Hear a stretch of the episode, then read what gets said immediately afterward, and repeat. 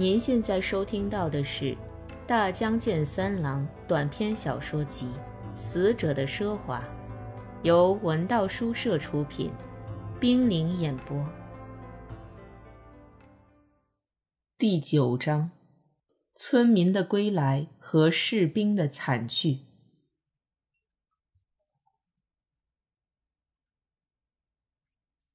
一夜之间。疫病蔓延，凶虐猖獗，把我们这些被抛弃的孩子的精神彻底摧毁。拂晓时分，天色阴沉，一整天弥漫着污浊的浓雾，整个山村昏暗郁闷。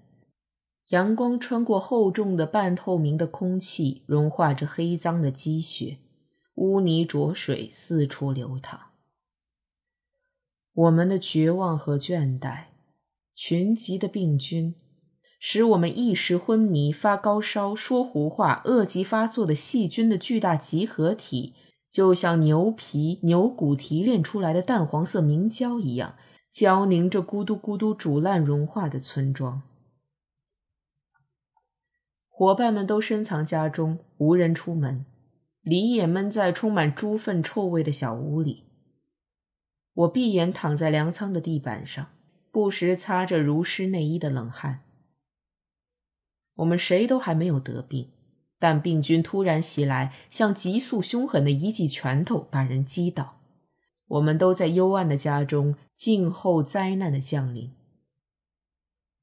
只有那个强迫命令我们这样惊魂失魄的等待的士兵，具有甚至较难俯首听命的权威。只有他一个人不眠不休，正在和清洗女孩的病魔殊死搏斗。有的人惊慌失措地跑出土间，敲击土仓紧闭的柴门，但立刻遭到士兵的厉声责骂，并且把这些惊惶惧怕到极点的人通通赶回去。啜泣和愤懑的叫唤在村里四处旷漠突然地回荡着。我仰卧在黑暗中忍耐着。小女孩干燥光滑，如夏天的花朵一样的生殖器，排泄物污脏的屁股，发高烧的赤红的小脸蛋，在我的眼前忽远忽近的急速晃动，引起我时断时续、羞愧难言的些微勃起。我时常仿佛听见弟弟轻柔的脚步声，而且固执的相信那真是他的足声。我仿佛看见弟弟站在污浊的阴暗土间里，手掌稀稀疏疏地搓揉着干燥的雾气和尘埃。他羞涩地微笑着，但不肯走近前来。黄昏，我看见士兵抱着破布包裹的一个小东西，顺着山谷朝灌木丛茂密的公墓走去，身后数米跟随着伙伴们。我跑过去加入伙伴的行列。士兵时时射来凶狠的目光，示意我们不许靠近。我泪水满面地看着他挖土掘坑，把那个破布包袱埋下去。士兵爬上斜坡，回到土仓，默默地在土仓地板上堆起树枝、柴火。我们也都一声不响地帮忙。小小的土仓浓烟滚滚，火苗奔窜。不久，变成一座高大的火塔，烈焰冲天。士兵赶我们回去，大家各自散开，回到暮色沉沉的家里。我双手抱膝，坐在熄火的土间里，哭了好长时间。我头痛，脑袋简直就要炸裂。我跑到黑咕隆咚的石子路上，呼唤弟弟，没有面带羞涩的微笑着出来的弟弟的身影。我走下坡去，残垣断壁的土仓废墟前，士兵站在被火烤化的积雪污秽黑脏的泥泞里，双肩抖颤着，低头啜泣。我走上前去，我们在黑暗中对看着。他一言不发，我也没话要对他讲。我本想告诉他，我已经失去了弟弟和恋人。却像一个还不会说话的幼儿，着急的含泪欲哭。我只好作罢，摇摇头，转身沿着石子路回粮仓去。积雪又开始冰冻硬结，士兵突然追上来，搂着我的肩膀。我们默默无言地回到仓库，佝偻着身子睡在地板上。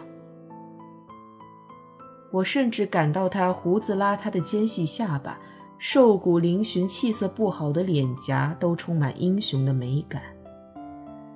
他把我悲戚的脑袋搂贴在汗臭的胸前，待我十分亲切温厚。这短暂的时间。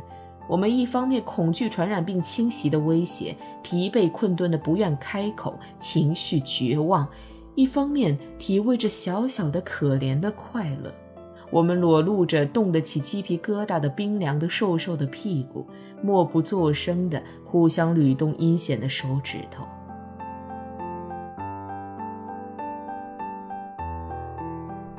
天还没亮，我从浅睡中被尖叫声惊醒。一看士兵已不在身旁，不由得打起寒颤。天色逐渐放明，我似乎又听见门外有人低声说话，那一定是弟弟。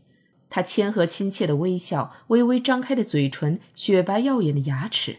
我蹦起来，用手指抹去玻璃窗上微细的一层冰珠，望着外面。厚重的乳白色浓雾的尽头，晕透着玫瑰色的亮光，逐渐明亮开来。突然，犹如一阵暴风雨骤然停息，小鸟的鸣叫居然沉寂，在浓雾的涌流中站立着几条粗黑的壮汉，野兽般阴沉冷峻，手持尖利的竹枪，默然注视着我。我们隔着立即又白蒙蒙蒙上一层薄雾的窗玻璃，像看珍奇动物一样互相注视着。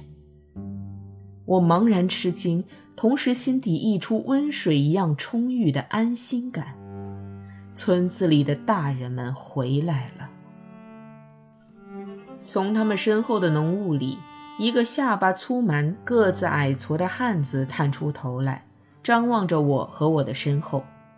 我认出他是铁匠，他握着一截短铁棍，像握着一支武器，推开木板门。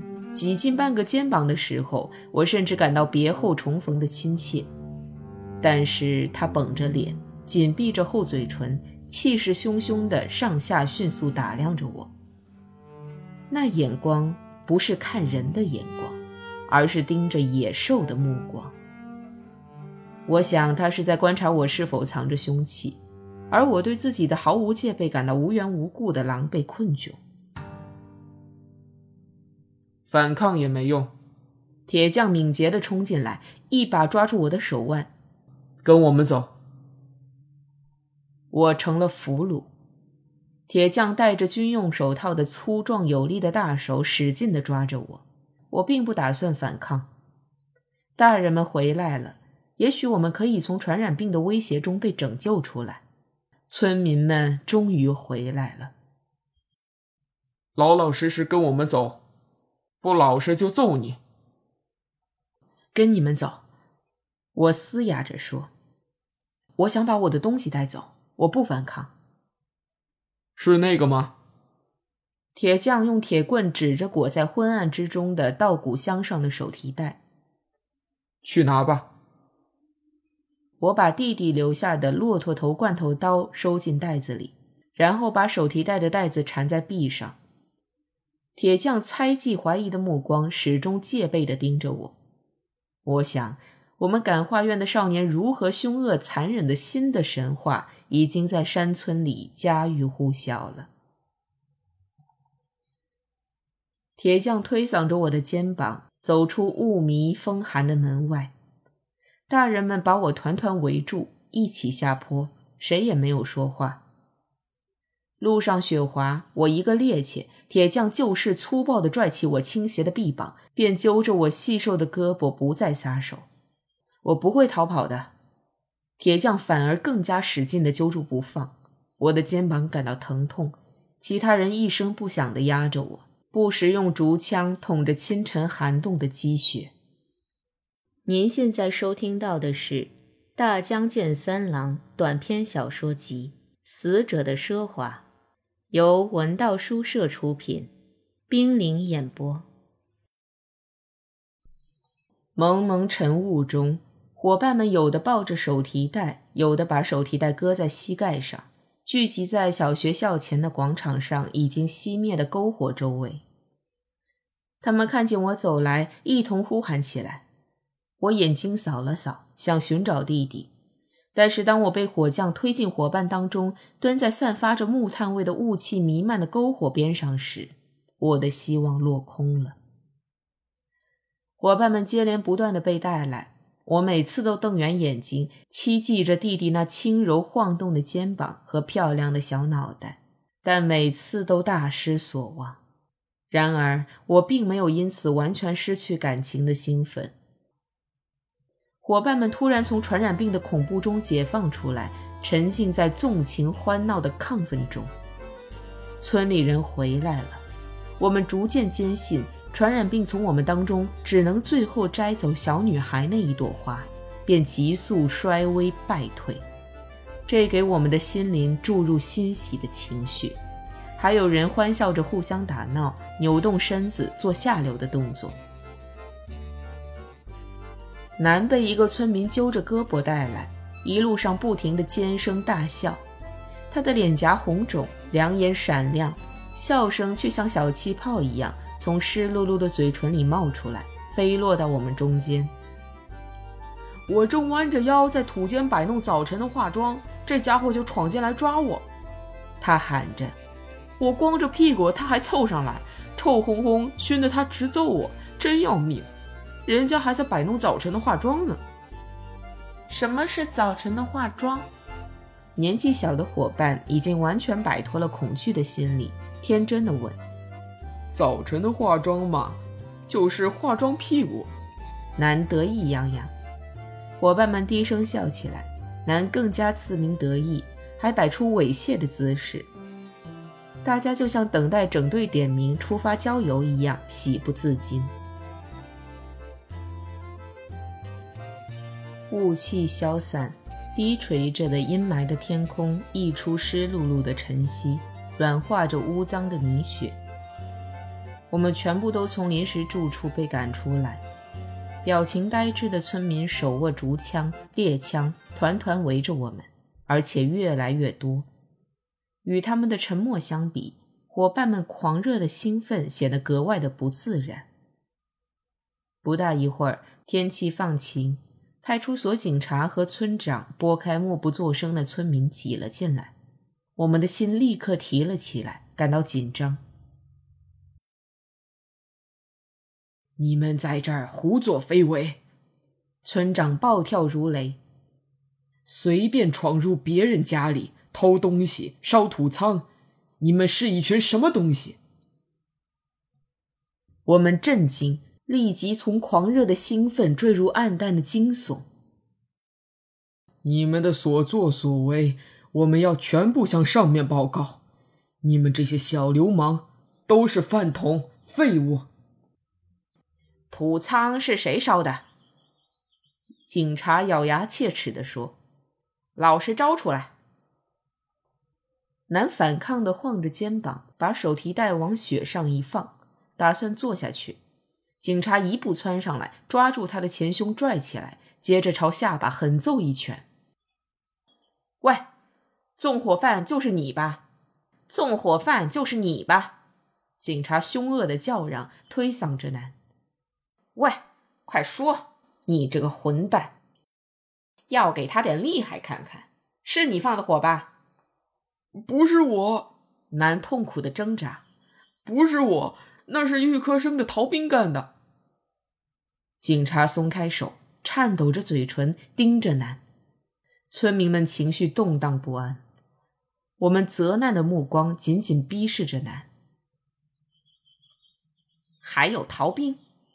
你说那家伙藏在哪里？我不知道。这混蛋！警察牙缝里挤出一句，又把男揍倒在地，往胸口狠踢几脚，叫你知道点厉害。逃兵在哪儿？喂，快说！村长拧着一个伙伴的胳膊：“你们这伙人坏透了！说，逃兵在哪儿？”小伙伴吓破了胆，熬不住痛苦，终于松了口，逃到山里去了。其他的我不知道。把他们关起来！警察叫道：“全体集合！”铁匠们赶着我们往前走，双腿突然变得沉重起来，肚子也开始饿了。我们越发心神不安。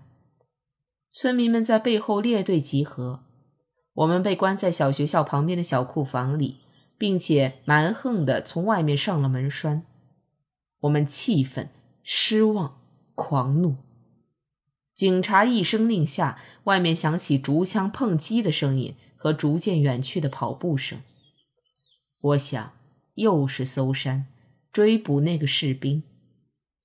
他比我们早觉察到村民回来，所以连夜潜逃了。但他看护小女孩整宿未眠，疲惫不堪，一定马上会被抓住的。那些家伙，男为了掩饰自己的过失，故意装出一副满不在乎的快活的样子，自以为是的开导周围的伙伴。他们是回来侦查的。看看我们是不是都死光了？女孩和小孩都没回来吧？可是他们看到我们还活着，就慌了手脚，而且还看见了我早晨的化妆。哼！男卑微的笑起来，但是伙伴们刚才那种开朗的、狂热的兴奋已经烟消云散。男做作的奸笑也沉入恢复到日常那种沉重的、黏糊糊的、深刻担忧和焦躁等待的情绪中去。被尽情吸收，没有产生一丝反响。南也自觉没趣的蹲下来，咬着指甲，脸色阴沉。我们就这样久久等待着。被尿憋的一个伙伴雷门哀求开门，外面毫无反应。他感到屈辱羞耻，脸色铁青，只好在库房的角落撒尿，一股尿骚味立刻熏得呛人。伙伴们透过壁板缝观察外面，一有动静立刻告诉大家。开始的时候，外面一片宁静。将近中午，紧贴在能望见山谷间公墓的壁板缝的伙伴有了重大发现，他发出一种难以言状的怪叹声。其他人立刻拥上去，有的趴在他背上，有的钻进他胯下往外观察，而激起的愤怒。把我们从因恐惧造成的四零五散的状态中一个一个的摆脱出来，紧密的团结在一起。这种情绪在我们心中互相传递着。五个村民在山谷间的公墓上挥锄刨土，淡淡的阳光洒在他们的肩背上，因为他们低着头，脸部很阴暗。他们把我们费尽心力像掩埋珍贵的球根一样埋葬的两具尸体挖掘出来。并排放在残雪凋零的雪地上，我们分不清哪一具是我们的伙伴，哪一具是我们恐惧的起源。那个新埋的小女孩的尸体，它们不过是沾满泥土、蓝色和土色怪诞的掺和在一起的东西。村民在墓地里堆放木柴，然后把两具尸体一股脑扔进去，点火焚烧。尖锐的火舌扇舔着午后沉滞的空气，我们理所当然的愤怒了，连男都切齿流血。这是一种仪式，它不容置辩地逼迫我们承认这个村子里的一切存在，包括死者、已经埋葬的死者，又重新回到大人们的统治之下。他们无聊的、马马虎虎的干完以后，沿着斜坡一点一点地走上来。妇女和儿童也已经回到村里，他们麻木呆然地看着这一切。我突然浑身震颤地想：我们曾经统治、占有过这个村庄，我们不是被监禁在村子里，而是占领了村子。现在，我们毫无抵抗地把我们的领土拱手送给村里的大人，结果自己反被关在库房里。我们上了圈套。彻头彻尾的上当受骗。我离开贴在壁板缝上的额头，回到角落里。难哭的发红的小眼睛犀利的盯着我，低声说道：“这帮家伙实在横行霸道。是横行霸道，有五天的时间，整个村子空空荡荡的，由我们来看管。为了他们今后狩猎，我们还举行了村祭。就是这样，还把我们关起来，真是蛮横无理。你怎么样了？一个伙伴说：“也被他们抓了吧？”李要是能把我们带出去就好了。南怒吼起来：“我们要是有枪，就把这些乡巴佬、卑鄙无耻的混账王八蛋通通撵出村子去。”我感激南的炽热的友情，朝他点点头。我要是有枪，不管是谁，通通把他们撂倒，叫他们血流遍野。但是李记没有来搭救我们，我们也没有枪。我靠在壁板上，拥膝而坐，闭上眼睛。南特意紧挨着我坐下来，在我耳边亲热的耳语：“我不该对你弟弟那个态度。”然而，我想从思念弟弟的情绪中摆脱出来。你弟弟很机灵，腿又跑得快，说不定藏在草丛什么的里面，看到我们被抓走。我真的向你赔不是。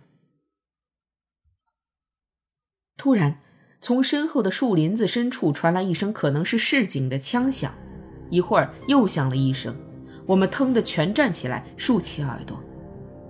但是枪声没有再响，一种新的恐惧袭上心头。我们等待着，默默地互相看着僵硬的脸部皮肤微微抽搐的表情，看着库房的空气越加昏沉浓暗，对方的脸只剩下从壁缝挤进来的光线映照的一条白道。